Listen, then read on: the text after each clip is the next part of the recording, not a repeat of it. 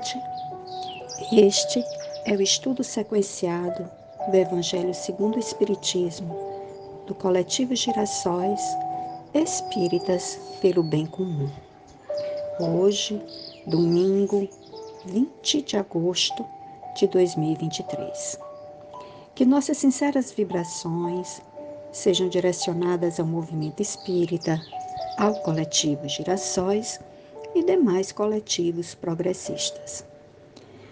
Vamos, nesse momento, serenar nossos pensamentos e fazer a nossa prece. Senhor, firma-nos no propósito de buscarmos a cada dia mais a nossa transformação interior, cultivando em nós a fé viva, fé essa tão poderosa que, se a tivermos na semelhança de um grão de mostarda, removeremos montanhas. Fortalece em nós, Pai amado, a vontade de querer o amor, mas o amor incondicional, aquele que só nos é possível a partir do momento em que nos despimos do nosso egoísmo para nos doarmos ao nosso próximo. Que assim seja. E o estudo de hoje é do capítulo 19, A Fé Transporta Montanhas, Instrução dos Espíritos, item 12, A Fé Humana e a Divina. Ao homem, a fé é o sentimento inato de seus destinos futuros. É a consciência que ele tem das faculdades imensas depositadas em germe no seu íntimo a princípio em estado latente, e que lhe cumpre fazer que desabrochem e cresçam pela ação da sua vontade.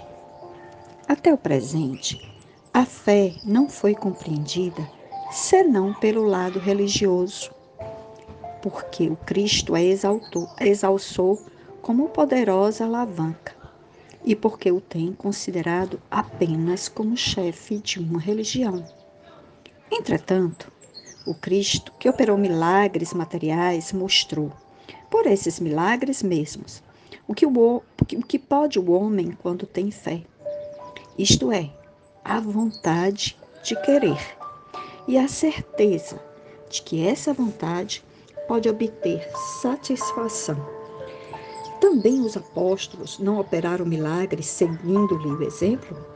Ora, que eram esses milagres senão efeitos naturais cujas causas os homens de então desconheciam, mas que hoje, em grande parte, se explicam e que, pelo estudo do Espiritismo e do Magnetismo, se tornarão completamente compreensíveis.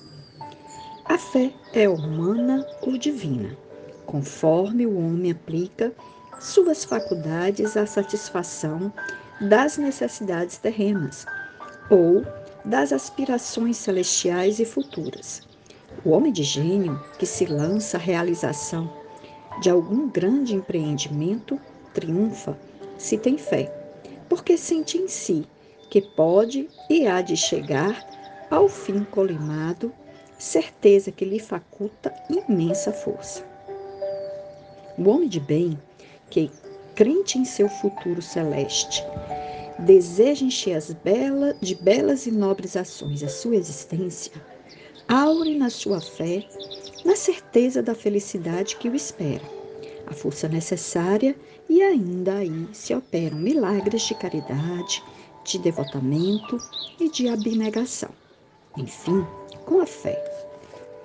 Não há maus pendores que se não chegue a vencer. O magnetismo é uma das maiores provas do poder da fé posta em ação. É pela fé que ele cura e produz esses fenômenos singulares, qualificados outrora de milagres. Repito, a fé é humana e divina.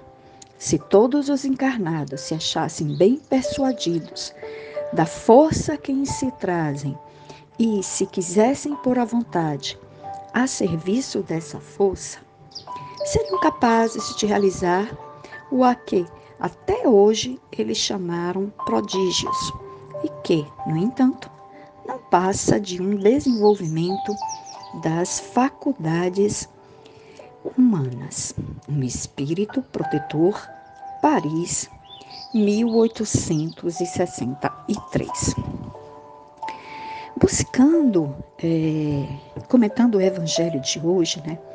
Buscando compreender a fé, essa firmeza na execução de uma promessa ou de um compromisso, como define o, dicionário Aurélio Buarque de Holanda, essa confiança que se faz presente no coração dos homens quanto às suas possibilidades de realizações, deparamos muitas vezes com atitudes bastante diferentes, partidas de uma mesma criatura.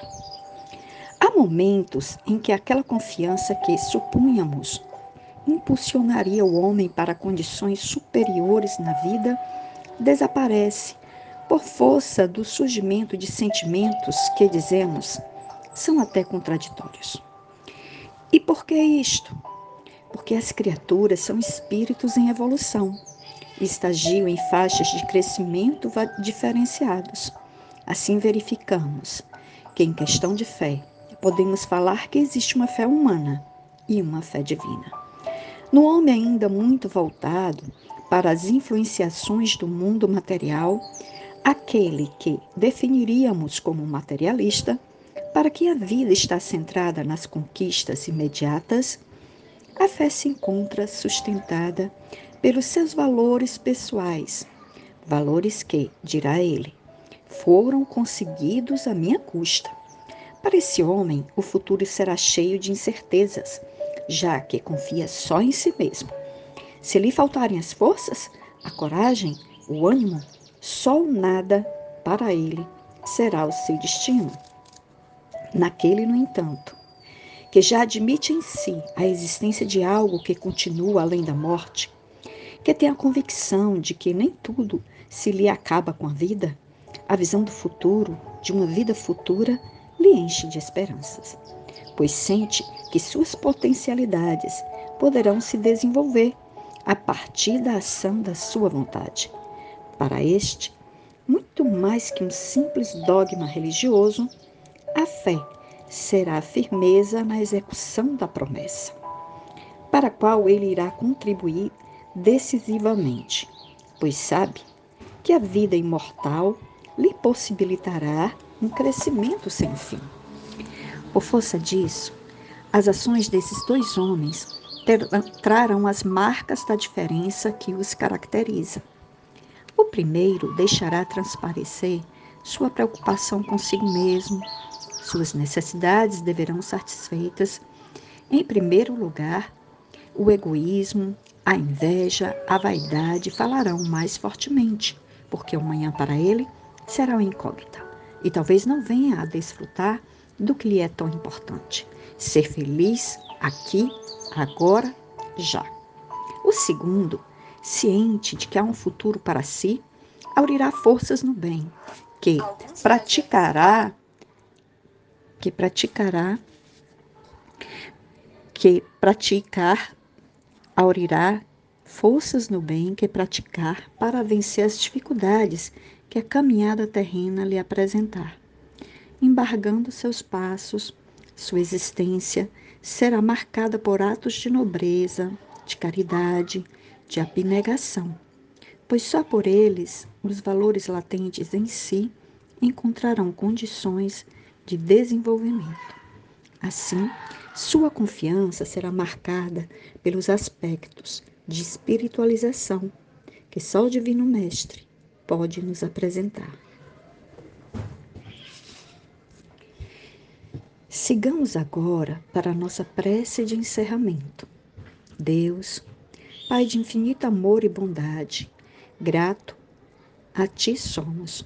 Pai amado, por mais esta oportunidade que nos é concedida de estarmos aqui reunidos nesse Evangelho, encarnados e desencarnados, sobre tuas divinas bênçãos, sobre as bênçãos do nosso divino e amado Mestre Jesus e dos benfeitores espirituais que tanto nos auxiliam em nossa trajetória de aprendizado, com o intuito de aumentar nossa bagagem intelecto-moral, não nos esquecendo, Senhor, de reconhecer que tudo que possuímos nos foi dado por ti, pela tua infinita misericórdia e amor.